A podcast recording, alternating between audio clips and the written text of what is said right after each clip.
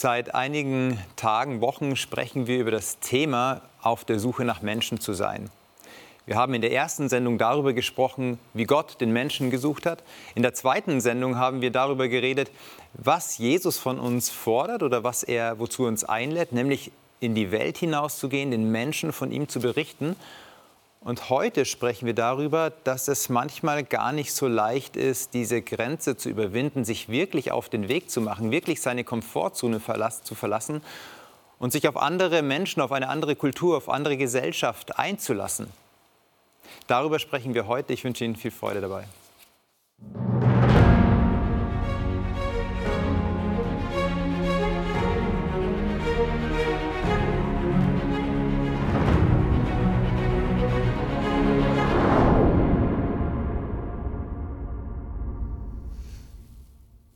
Wir sprechen heute über das Thema, die Komfortzone zu verlassen und was das bedeutet.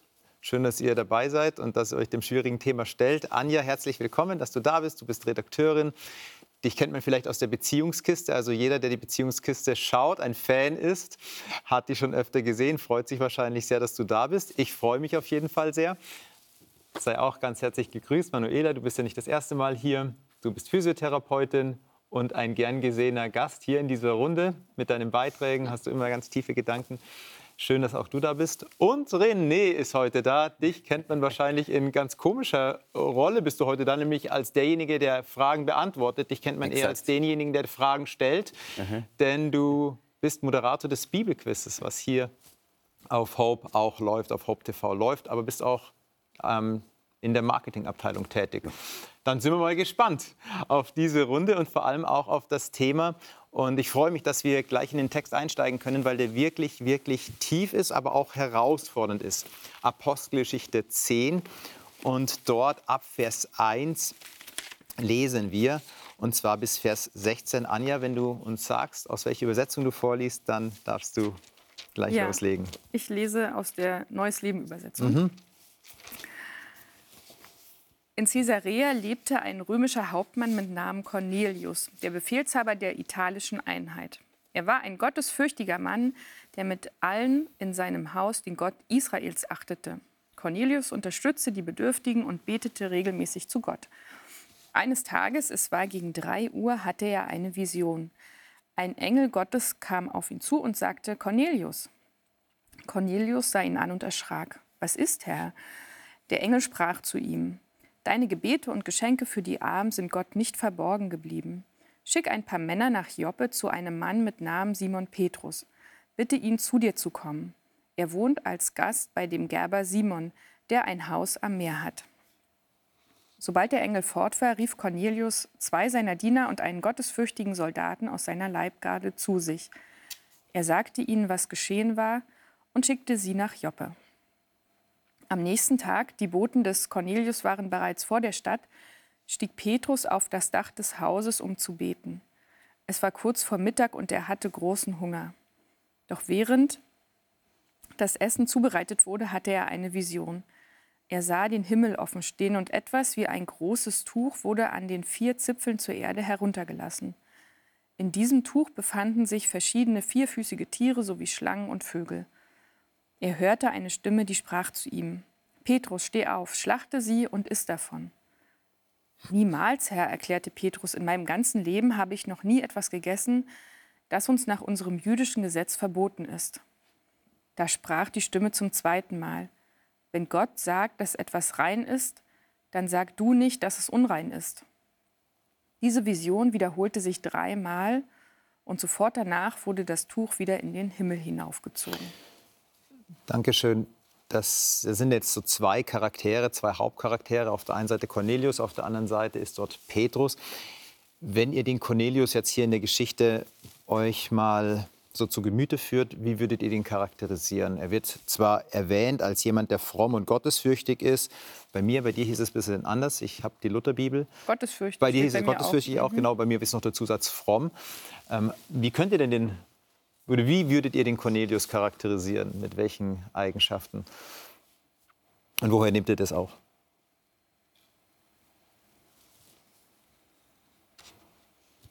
Also ich würde ihn als denjenigen sehen, der dem anderen zugewandt ist. mhm. mit dem Almosen geben, betet für Gott. Also er ist nicht ich bezogen, sondern orientiert sich zum anderen hin. Mhm. Hat nicht sein, also Haus am Meer, da kann man sich schöne und auch weniger schöne Dinge drunter vorstellen. Aber erstmal würde man so denken, oh ja, dem geht's gut, mhm. mhm. hat was in seinem Leben erreicht.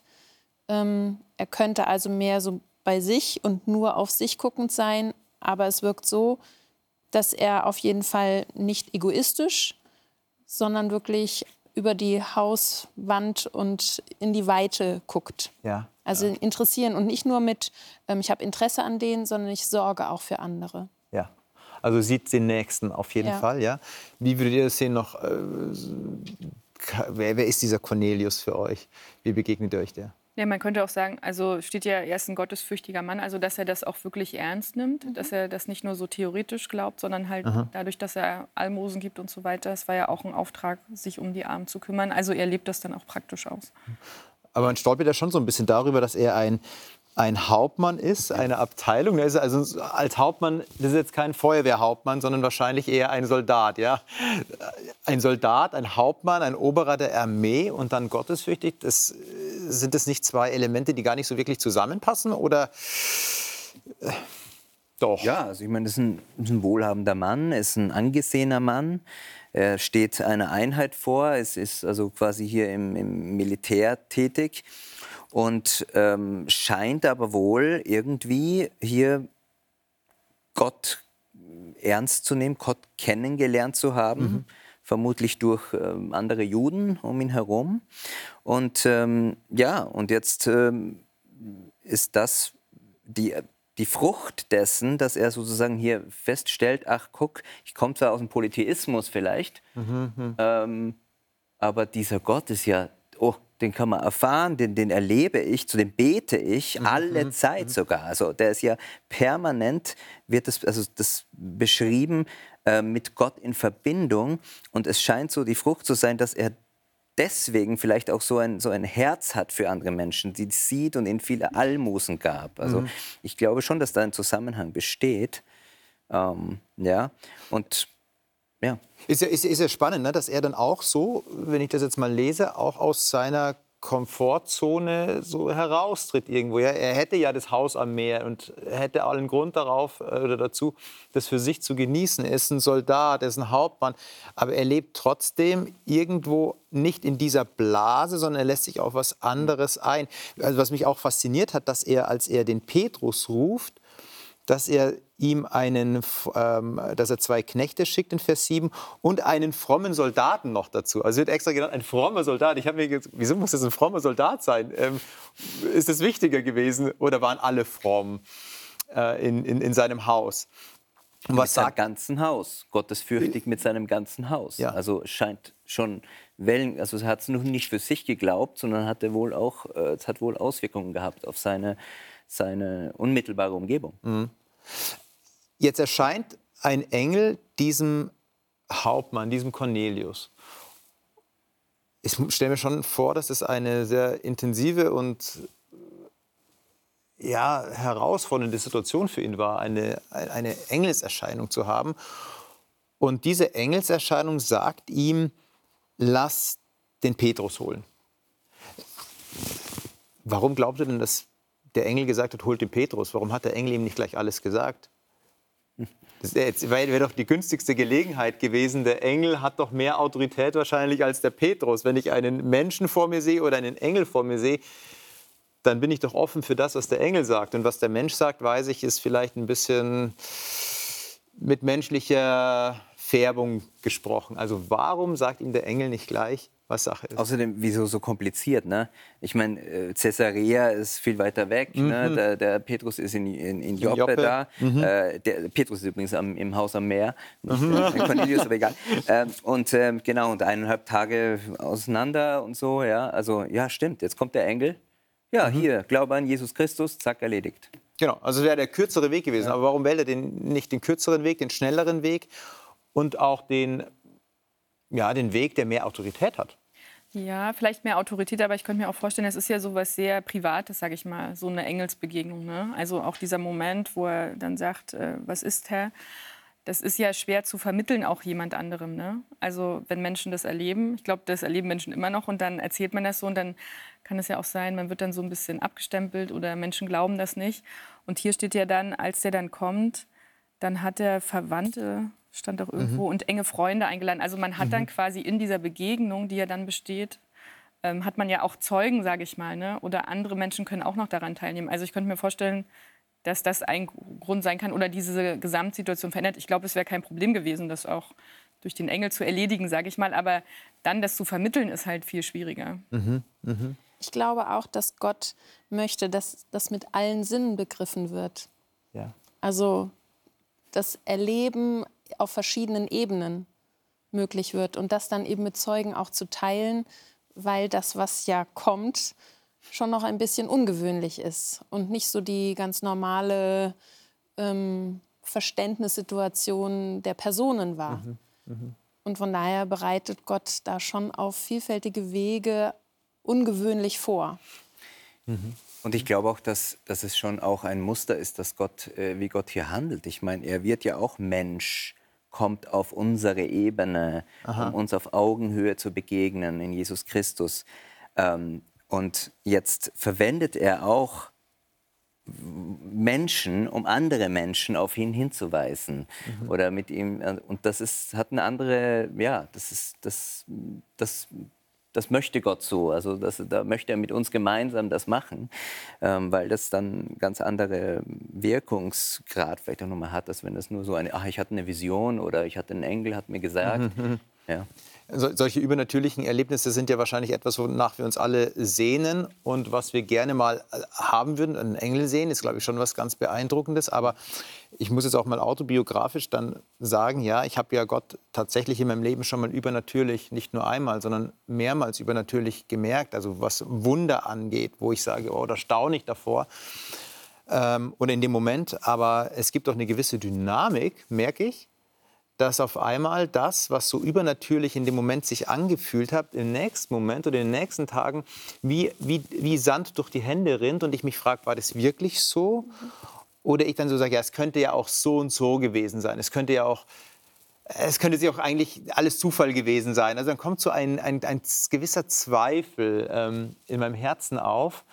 Ich merke auch gleichzeitig, du hast es gesagt, wenn ein Mensch mit mir durch etwas geht, das bleibt oftmals nachhaltig auch noch mal so in meinem, in meinem Herzen verankert. Und ich glaube, dass das auch etwas ist, wodurch Petrus durchgehen musste, ja nicht nur Cornelius, er ist der zweite Protagonist in dieser, in dieser Geschichte.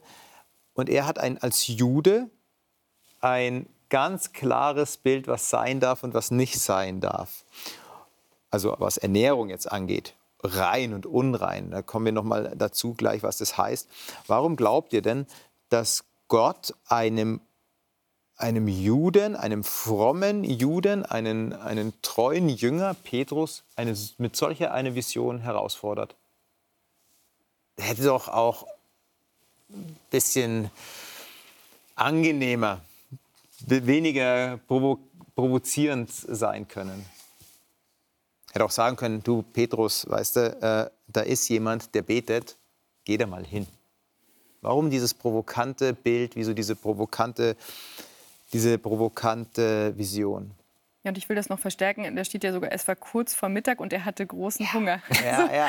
Man könnte ja auch sagen, er hätte es ja auch nachts, ja auch nachts können. Also das ist ja nochmal dieses Verstärkende, so, ne? so eine Extremsituation und dann so, ein, so, eine Vision von was Essbarem. Ja, ja. also so. Das steht nicht zufällig da, dass er hungrig ja. ist, glaube ich. Gehen wir gleich Aber davor ein. steht eben auch, er hat gebetet. Mhm. Und mhm. für mich ist so ein bisschen die Frage, hat er Gott die Frage gestellt, was ist deine Aufgabe, was soll ich heute verstehen? Mhm. Prompt kommt die Antwort. Mhm. Mhm. Und das ist schon so, wenn wir Gott was fragen, wird er uns eine Antwort auch geben die wird uns vielleicht auch manchmal ganz ungewöhnlich vorkommen oder die Aussage oder, oder der Auftrag nicht oder nicht ja, schmecken. Du redest doch weiter den Worten. So, ja. Also, ähm, ja, und das ist schon so, wir werden aufgefordert, Gott zu fragen. Mhm. Also beten ist ja auch eine Form von mit ihm in Kommunikation gehen, mit ihm Dinge zu durchdenken. Nicht nur zu bitten sondern, und ja. nicht nur zu danken, sondern auch zu sagen, hey, lass mich verstehen. Ja. Was ist dein Auftrag in meinem Leben? Was ist mhm. dein Auftrag an diesem Tag? Was ist dein Auftrag? Und dann kommt die Antwort, anders als erwartet vielleicht. Aber wie geht man denn mit so einer, mit so einer Offenbarung Gottes um? Weil wir lesen das jetzt aus der Retrospektive. Mhm. Es ist für uns alles so klar, so clean. Die Geschichte hat keine Ecken und Kanten, weil wir sagen, ja, klar, äh, Jesus ist für alle Menschen. Er schickt ja die, die, die Jünger die ganze Welt hinaus. Also ähm, ist es doch hier ganz klar, der Cornelius darf auch dazugehören. Wir lesen ja auch die Hintergrundgeschichte, dass Cornelius die Engelserscheinung hat. Aber für Petrus in dem Prozess war das, glaube ich, schon, what? Was, soll, was willst du? Was willst du von mir? Also wenn du sagst, im Gebet offenbart sich Gott auch ganz unterschiedlich. Kennt ihr den Moment, wo er sagt, so, was willst du, Jesus, von mir? Ist, oder bist du das überhaupt? Kennt ihr das, diese, diese Momente? Und wie geht ihr dann damit um, wenn, wenn, wenn ihr sowas erlebt? Ja, und ich wollte noch sagen, und ich glaube, an dieser Stelle, bis dahin, wo wir jetzt gerade gelesen haben, also wir haben natürlich vorher schon weitergelesen, aber bis da an diese Stelle so, die wieder, Vision wiederholt sich dreimal und dann wird es hochgezogen, der muss ja nichts verstanden haben. Ja. Also das ist ja für, es muss ja ein Rätsel gewesen sein. Also es war wahrscheinlich noch keine Antwort. So vielleicht hat er gebetet, mhm. aber bis dahin ist es, glaube ich, unklar. Diese Schlüsse, was es bedeuten könnte, hat er an der Stelle ja noch gar nicht gehabt. Ja. Da war ja noch kein äh, Bote da. Ja. ja. Genau, wie also wenn man vorgreift, als nächsten Satz steht ja auch, als, ähm, als aber Petrus noch ratlos war. Mhm. mhm. Also es hinterlässt mhm. schon absolute Ratlosigkeit. Genau. Ich habe jetzt um was gebeten, was soll mir das sagen, wo soll das hinführen? Ja? Mhm. Also es ist ein, die Antwort ist noch nicht lösend.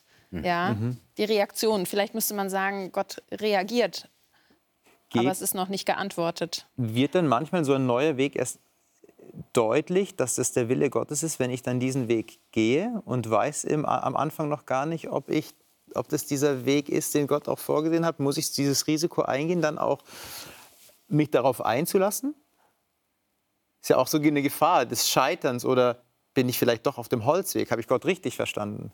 Ja, schon, das ist eine sehr schwierige Frage, glaube ich. Weil ich sag mal, ich kann mir vorstellen, dass Petrus auch gedacht hat, das ist ja so außerhalb seiner Vorstellungskraft ich kann mich fragen, was, warum sollte Gott sowas von mir wollen? Oder ja. das, also ich glaube, dieser Punkt, dass man dann sagt, ja, okay, das ist jetzt, es kommt von Gott und so. Also ich glaube, dass da schon viele Zweifel sind und man würde sich ja dann auch fragen, je nachdem, was man für ein Thema hat, ist es wirklich der Wille, soll ich das wirklich machen? Das ist mhm. alles anders als das, was ich irgendwie kenne oder weiß oder ich kann es auch nicht mit meinem Gewissen vereinbaren.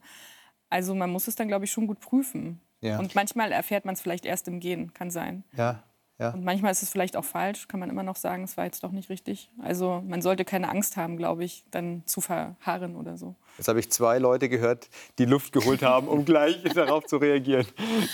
Naja, man bleibt schon in so einer äh, Situation, dass einem das, du hattest gesagt, so zwischen den Händen zerrinnt, ähm, ja. dass man anfängt, das zu relativieren oder sich auch vielleicht an der Stelle fragt, ähm, soll ich da geprüft werden? Mhm. Soll ich eigentlich bei meiner Meinung und bei dem, was ich gelernt habe, bleiben oder soll ich neue Wege gehen? Also mhm. wo geht es denn jetzt eigentlich hin? Es bleibt eigentlich alles offen. Ich werde bis in mein Tiefstes hinterfragt. Ja. Ähm, wo geht mein Gedanke? Wo geht meine Entscheidung? Mhm. Wo geht mein Handeln hin? Mhm. Und dass der da ratlos aus dieser Situation herausgeht, kann ich verstehen. Also dreimal ist nicht wenig. Ist, ja, nö, ist mehr als ein Ausrufungszeichen. Ja, ja, also das erste Mal hätte man sagen können, vielleicht war das wirklich dann das, äh, dein Hunger, der dir genau. irgendwelche Bilder vor Augen gemalt hat. Das beste Essen, was du halt nie haben durftest, als treuer Jude, ja. der äh, 3. Äh, Mose 11, ja, da halten sich an die, an die äh, Speisevorschriften. Ich habe nie was Unreines gegessen. Ähm, aber beim zweiten, beim dritten Mal, da müsstest du schon ein bisschen stolpern. René, ähm, hm. du hast vorher Luft geholt auch gehabt. Ähm.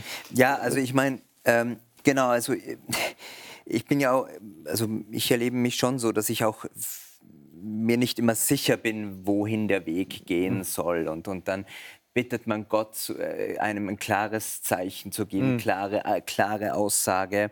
Und, und, und da, da ja, äh, ich mag schon die Sicherheit und die Klarheit und hier, das ist das Ziel und, und so soll es werden.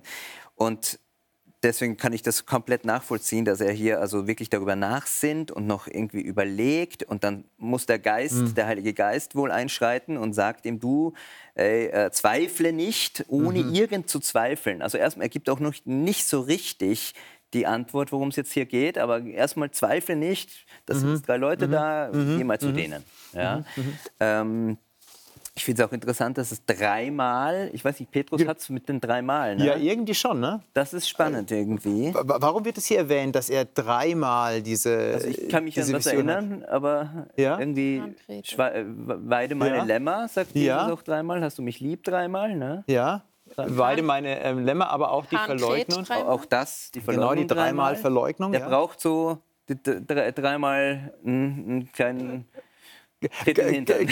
oder man kann es so lesen, ja. vielleicht so immer, wenn dreimal ja. ist, Petrus, du, das ist so eure Geheimsprache, Jesus und, und, ja, und, und, mit dir so. also jetzt weißt du auf jeden Fall, es ist, es ist, ich bin's. Es, ist, ich bin's. es ist alles sicher. Aha, und aha. Das Aber den Gedanken finde ich echt klasse.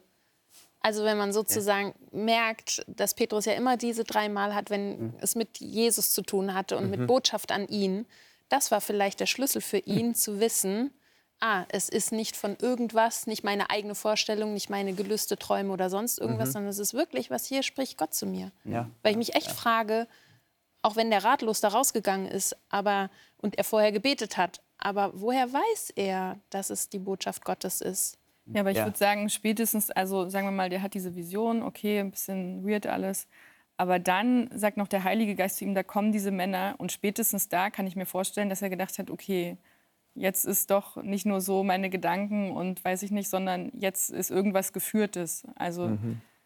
weil das jetzt dann, es könnte ja auch einfach geklopft haben. Ja. Dann wüsste er auch, dass da drei Männer sind. Ja. ja. Aber es ja. ist noch mal so eine Vorbereitung. Mhm. Und spätestens dann kann ich mir vorstellen, dass er gedacht hat, okay, jetzt bin ich irgendwo drin. Bin jetzt bin ich schon auf dem Weg irgendwo. Ja. Es ist ja schon interessant auch zu lesen, dass Petrus in einem gewissen Haus ist, nämlich bei dem Gerber Simon das auf dem Berg ist. Dessen Haus am Meer liegt. Meer. Wenn man sich mal so den Hintergrund auch von dem Gerberberuf mal in den, ins Bewusstsein ruft, dann ist es auf jeden Fall schon mal eine Hürde, dass der Petrus überhaupt dorthin gegangen ist. Denn ein Gerber hat mit toten Tieren zu tun. Ja? Der verarbeitet Leder und ähm, Tierhäute und so weiter und so fort. Und für einen Juden war es nicht gestattet oder war Tod immer etwas, was unrein bedeutet hat. Also Petrus ist schon mal dort bei diesem Mann zu Gast, der eigentlich als Gerber eher was, eher was Unreines hatte. Jetzt kommt noch diese Vision, die alles noch mal herausfordert. Also er ist schon so einen Schritt auf dem Weg, sage ich mal, ähm, und die komplett das Paradigma wechselt. Und eigentlich will Gott damit nur sagen, hier dieses, diese, dieses, dieses Tuch, dieses unreine Tuch ist eigentlich ein Bild dafür, dass du zu den Juden äh, dass, dass, die, dass, dass du zu den Heiden gehen kannst. Also jetzt kannst du zu den Heiden gehen. Wo war denn die große Barriere zwischen den Juden und den Heiden? Also warum haben sich die Juden, auch die Jünger vor allem, so schwer getan, zu den Heiden zu gehen? Also für uns ist es doch eine Selbstverständlichkeit, zu den Heiden zu gehen, je nachdem, wer die Heide ist. Aber was war so dieses große, diese große Hürde, dass die Juden nicht gehen konnten, nicht gehen wollten.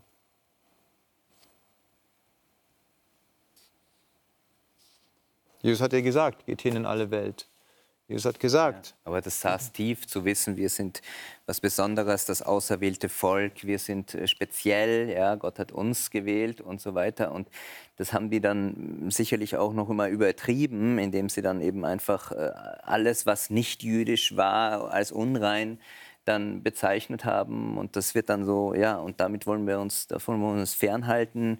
Ähm, und das, das, das, damit war er aufgewachsen. Das mhm. war ganz klar seine Identität. Mhm. Und das zu überwinden, da rauszukommen, obwohl ja, man hat es ja eigentlich erlebt. Er war ja mit Jesus unterwegs. Mhm. Jesus hat ja da auch schon Leute geheilt, die außerhalb des, äh, de, de, des jüdischen Volkes waren. Und dennoch hat er, da, hat er das nicht überrissen. Also, dass mhm, das so mhm. schwer äh, sehr zu begreifen war. Wir aus unserer Business, ja, come on, Petrus, meine okay. Güte. Genau. Ja, ja, genau. Also, ja. Wo seht ihr denn heute die Gefahr da drinnen, äh, genau in so ein Denken zu verfallen? Das hat ja was mit auch elitärem Denken zu tun. Wir sind das erwählte Volk, wir sind das äh, Volk Gottes, wir sind das alte Israel. Und die da draußen, die Heiden, also es gab auch damals den Begriff, das waren die Goyim, also ein Begriff, der gebraucht wurde, übersetzt die Heiden oder auch die Hunde. Also das sind die Hunde, so wurden die Menschen gesehen. Mit so einem Menschenbild ist man rumgelaufen, wenn man einen Heiden gesehen hat, ein Hund. Mm, also es zeigt schon elitäres Denken und das soll aufgebrochen werden. Und wo stehen wir als Christen in der Gefahr, genauso in ein elitäres Denken zu verfallen und zu sagen, ja eigentlich die da draußen, das ist dann fast wie so ein Feindbild. Wo seht ihr da Gefahren und auch die Möglichkeit, sich dem zu stellen und zu überwinden? Ja, ich glaube, das Problem war ja, dass die Juden sich nicht vorstellen können, dass diese Erlösung auch für die Heiden gilt, so, ne? dass sie das genau. auch bekommen können, so. Mhm. sondern mhm. dass man erst die, diese Vorstufe braucht und so weiter. Und das ist ja bei uns heute auch, wir, glaube ich, denken auch manchmal so in, in christlichen Gemeinden oder Kirchen, ja, das sind so die Punkte, die es braucht, um Erlösung zu bekommen. Und das, da legen wir menschliche Maßstäbe an und nicht Gottes Maßstäbe, obwohl die ja relativ simpel sind, sage ich mal. Mhm. Also, und ich glaube, da besteht schon auch eine Gefahr. Ja. Und, und, und, wie bricht man das auf? Oder wie, woher kommt auch so ein Denken? Also ich sehe schon auch die Botschaft da drin, dass es erstmal um die Begegnung geht, dass wir überhaupt in der uns selber das abverlangen, in die Begegnung zu gehen, denn das hat ja Jesus vorgelebt. Mhm. Es geht nicht mhm. sofort um die Frage der Erlösung, richtig oder falsch, sondern erstmal überhaupt in die Begegnung, in die Beziehung zu gehen. Denn nur wenn ich Beziehungen habe, kann ich auch mit jemandem was Gemeinsames erleben. Das mhm. ist ja auch das, warum wir in unseren Kreisen bleiben. Da haben wir Beziehungen, da wissen wir, das sind die gleichen Meinungen, die gleichen Interessen, egal ob das jetzt religiös, kulturell oder sonst was ist, aber wir bleiben doch erstmal mit den Leuten zusammen, Familien bleiben mit Familien zusammen und Singles mhm. bleiben mit Singles mhm. zusammen. Ja, also das haben wir alle möglichen Varianten. Das ist ganz normal. Mhm. mhm. Und jeder wird, was weiß ich, wenn er ähm, in eine andere Aktion hineingeht, was weiß ich, ich als Nicht-Fußballspiel begeisterte, wenn ich in ein Stadion gehe, das ist für mich erstmal fremd. Ja. ja? Und so erleben wir das in jeder Situation. Aber ich würde das vielleicht machen, wenn ich mit jemand anderem zusammen das erleben kann. Also glaube ich, der erste Schritt ist erstmal die Bereitschaft zu haben, den Gegenüber auch zu sehen und mit ihm was zu tun haben zu mhm. wollen, mhm. Mhm. ohne dass ich erstmal hinterfrage, was ist alles da seine Person, was ja. macht seine Persönlichkeit ja. aus. Ja. Das hat mehr was mit einer inneren Komfortzone zu tun, auch die man verlässt, als mit der Lokalität. Also wenn Petrus hier geht, verlässt er nicht seine Komfortzone, weil er Joppe verlässt, das Haus am Meer ähm, und jetzt zu dem, zu dem Cornelius geht, sondern auch, weil er etwas Inneres zulässt und auch Nähe zulässt, dann mache ich mich ja unglaublich verletzbar auch damit und ähm, muss mich auch selber reflektieren, ja. auch meine eigenen, mein eigenes Glaubensgebäude äh, äh, reflektieren und, und ähm, nachdenken. Aber jetzt muss ich noch mal fragen, äh, Jesus ist ja relativ klar in dem, was er in Matthäus 28 sagt. Das hatten wir letzte Woche besprochen, darüber, dass er sagt, geht hin in alle Welt und mache zu Jüngern. Also so der Missionsauftrag Jesu ist so, so klar. Ähm, dann sehen die Jünger, wie Jesus zu seinen Erz äh, Lebzeiten noch, als er auf der Erde gewandelt ist, zu Menschen gegangen sind, die eher ausgestoßen waren aus dem jüdischen Volk. Also seien es Zöllner oder Prostituierte oder eben auch äh, Samariter oder sonstige Heiden. Also sie erleben ein Vorbild, aber irgendwie, als Jesus nicht da war, schaffen sie es nicht, äh, hier auf die Straße zu bringen, ohne göttliche Offenbarung vorher. War das nicht nachhaltig genug, was Jesus gesagt hat? Hätte er nochmal das anders formulieren müssen oder war das schon genau richtig so hier, wie das äh, gelaufen ist? Naja, ich glaube schon, dass Jesus das nochmal deutlich macht und es nochmal auf den Kopf stellt. Natürlich ist der Auftrag, macht alle zu Jüngern. Aber es geht nicht erst, ähm, gehst Sabbats in Gottesdienst oder Sonntags in Gottesdienst, check, check, check, mhm, check, mhm, mhm, dann kann ich mich mit dir beschäftigen. Ja. Sondern wirklich, der Schritt geht in die andere Richtung. Dessen Schuhe ich trage, wo ich mit ihm gegangen bin, wo ich was mit ihm erlebt habe, da kann was reifen. Mhm. Und auf diesem Weg mache ich ihn zu Jüngern. Mhm. Und jetzt lesen wir Kapitel 10 nochmal, Vers 28 und 29, weil du über das Reifen gesprochen hast. Und ich finde, das ist eigentlich so der Moment, der wichtig ist, um die Geschichte auch nochmal aufzulösen. Er lässt uns ja nicht mit einer Spannung zurück, sondern jetzt haben wir Vers 28 und 29. René, wenn du uns kurz diesen Text lesen würdest. Ja. Und er sprach zu ihnen, ihr wisst, wie unerlaubt es für einen jüdischen Mann ist, sich einem Fremdling anzuschließen oder zu ihm zu kommen. Und mir hat Gott gezeigt, keinen Menschen gemein oder unrein zu nennen. Darum kann ich auch ohne Widerrede, als ich darum kam ich auch ohne Widerrede, als ich geholt wurde. Ich frage nun, aus welchem Grund habt ihr mich holen lassen? Was zitiert hier Petrus, wenn er sagt, äh, ihr wisst, dass es einem jüdischen Mann nicht erlaubt ist, mit einem Fremden umzugehen oder zu ihm zu kommen? Auf was beruft sich der Petrus, dass das so eine Autorität ist, dass er sich sein Leben lang daran gehalten hat und das auch dann so verbalisiert? Auf die Tora, auf eine Aussage Jesu? Was, was, ist, was ist das, worauf er sich da beziehen kann? Also, hier steht das jüdische Gesetz. Das jüdische also, okay, was das, das jüdische Gesetz? Ja, das war eine Vielzahl von Zusatz. Äh, Überlegungen, um die Tora zu beschützen. Da wurde einiges gemacht, damit das auf gar keinen Fall übertreten wird. Mhm. Machen wir noch mal, geben wir noch mal die Extrameile, noch mal ganz weit machen wir es und mhm. beschützen die, die, die, die eigentlich biblischen oder äh, ja, die, die, alttestamentlichen Gesetze, Gesetze, die die Tora noch ja. mal mit menschlichen Zusatzverordnungen und da, da, da, damit ist aufgewachsen. Ne? Jetzt ist natürlich die Frage, ist es auch im Alten Testament dann so verankert? Also war das das Bild, was im Alten Testament deutlich wird? War das Volk Israel, würdet ihr sagen, so, wenn ihr mal kurz die Bibel kursorisch, das Alte Testament so durchgeht, ist das Volk Israel ein Volk, das von Gott beauftragt wurde, ja nichts mit seinen umliegenden Völkern zu tun zu haben oder äh, davon Abstand zu haben? Gibt es Geschichten oder gibt es Worte, wo ihr sagt, ja, nee, da, da finde ich aber auch eine andere Sprache wieder? Zu einem ganz schnellen Durchlauf einfach mal durchgehen, wo das Alte Testament Personen erwähnt, die eigentlich so gar nicht Volk Gottes sind und wie mit diesen umgegangen werden soll.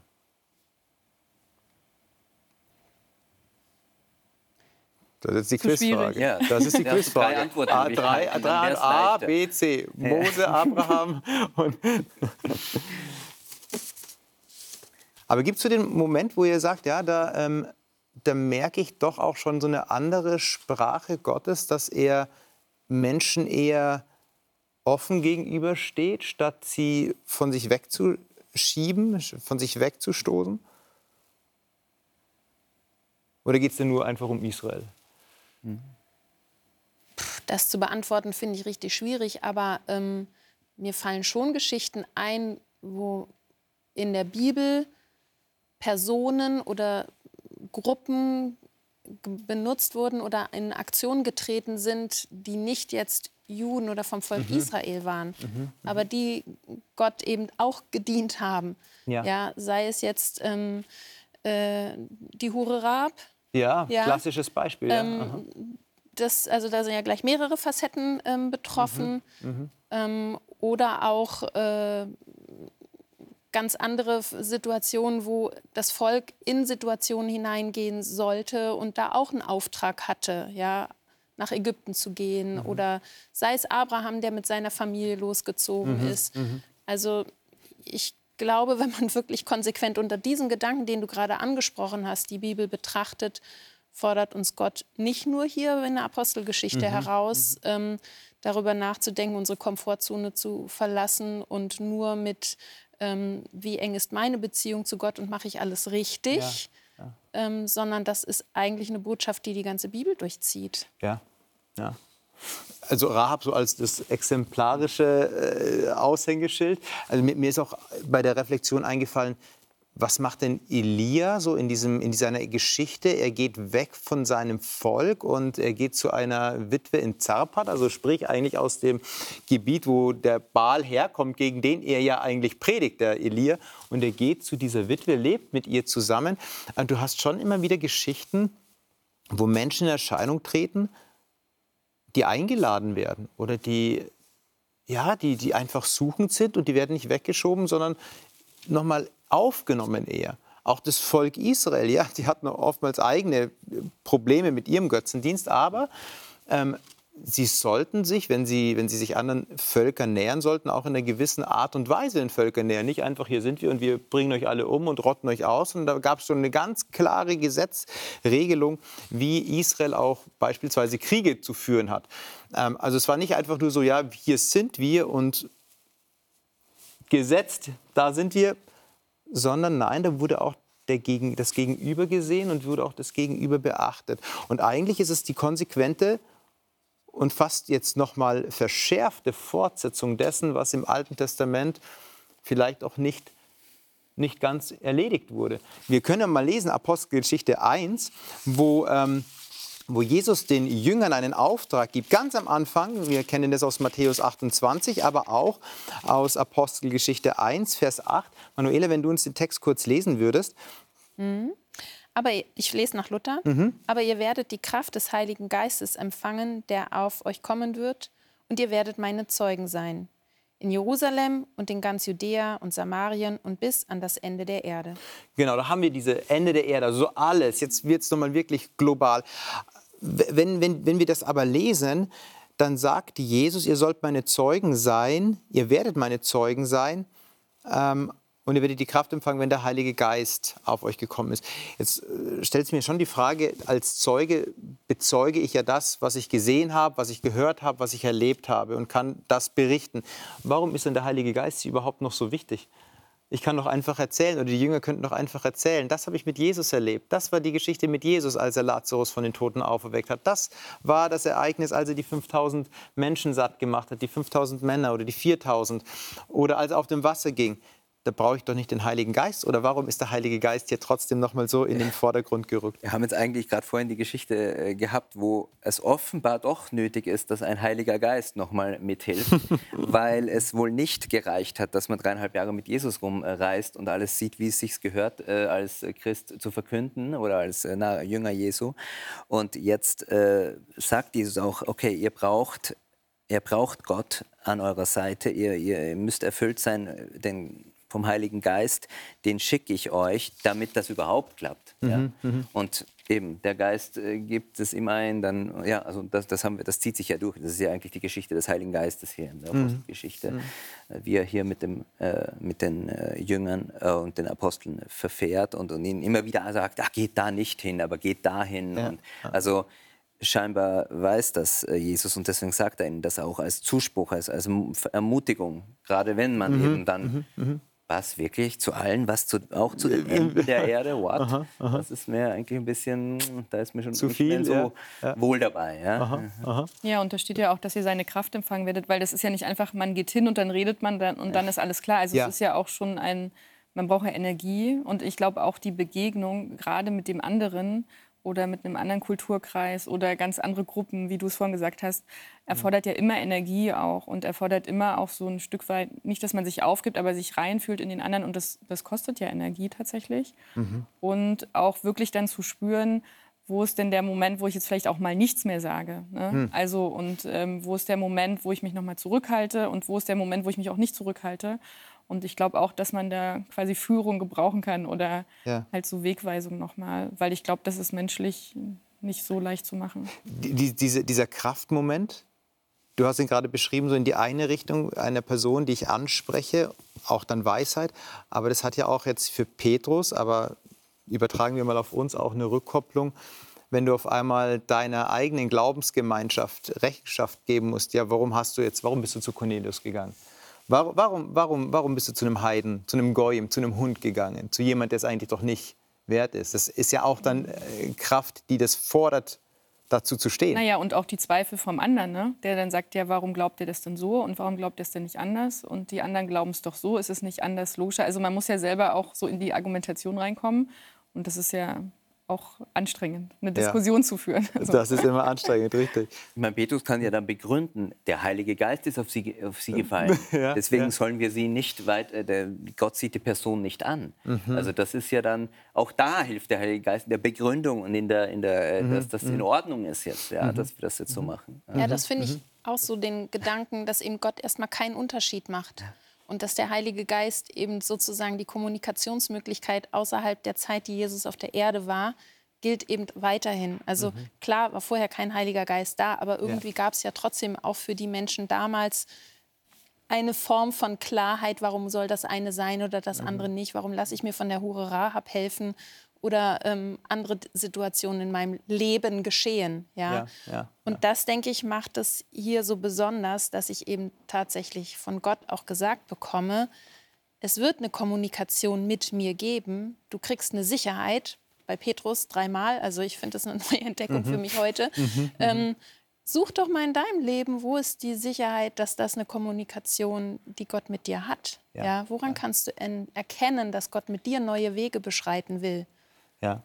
Und ich, ich finde es ganz praktisch auch, also zu sich selber die Frage zu stellen, Heiliger Geist, zeig mir doch, wo ist denn mein Jerusalem, Judäa, Samaria mhm, und das Ende mhm, der Erde? Also so ganz mhm. praktisch runterbrechen, so in der Übertragung. Wer ist denn mein Jerusalem? Okay, das sind jetzt vielleicht erstmal meine, meine unmittelbaren äh, Eltern, Familie, Kinder, da auch ein Missionar zu sein, auch da mhm. äh, gottesfürchtig fromm zu leben wie, wie Cornelius ja, und dem Haus äh, hier ein guter Einfluss zu sein. Auch, auch ähm, ja, ähm, und dann Judäa, wer ist das? Sind Freunde? Samaria ist schon wieder ein bisschen mhm. fremder, mhm. ja, ist, ist mhm. schon vielleicht auch ein Feind. Vielleicht gibt es auch mhm. jemand, wo Gott mir auf, ans Herz legt. Ja, den magst du nicht so gern. Und schon am Ende der Welt so eher. Ja, ja. das ist schon, äh, aber, aber der ist auch wichtig. Mhm. Das ist, für den bin ich auch gekommen. Mhm. Ja, der ist und so dass Gott halt immer wieder auch so diese Beziehungsebene anspricht. Ja, also er hat ja den Cornelius auch extra kommen lassen, also es, ja. sich an den Tisch setzen, also Gemeinsamkeit mhm. zu haben, mhm. miteinander Zeit zu verbringen. Ja. Ja, genau. Also nicht aus der Distanz heraus zu sprechen, sondern aus einer Nähe, aus einer Verbundenheit, auch dann zu sagen, ja, dann gehe ich halt eben zu meinem Nächsten. Und mein Nächstes ist erstmal meine Ehefrau, mein Kind, konzentrische Kreise, die Nächsten, die weiterliegenden bis an die Ende der Erde. Und manchmal fangen wir genau andersrum an, weil die Enden der Erde uns so leicht erscheinen, weil die nicht unseren Alltag kennen, wie wir oftmals wirklich sind. Aber da viel ist es schwerer eigentlich. Ne? Und da ist es natürlich ja. viel schwerer. Vielen Dank, dass wir diese Geschichte oder diese zwei Texte beleuchtet haben. Und danke für eure Gedanken, danke für euer Hiersein. Und ja, mit diesem letzten Gedanken, den wir gerade ausgedrückt haben, möchte ich Sie auch entlassen. Ich stelle Ihnen die Frage ganz persönlich.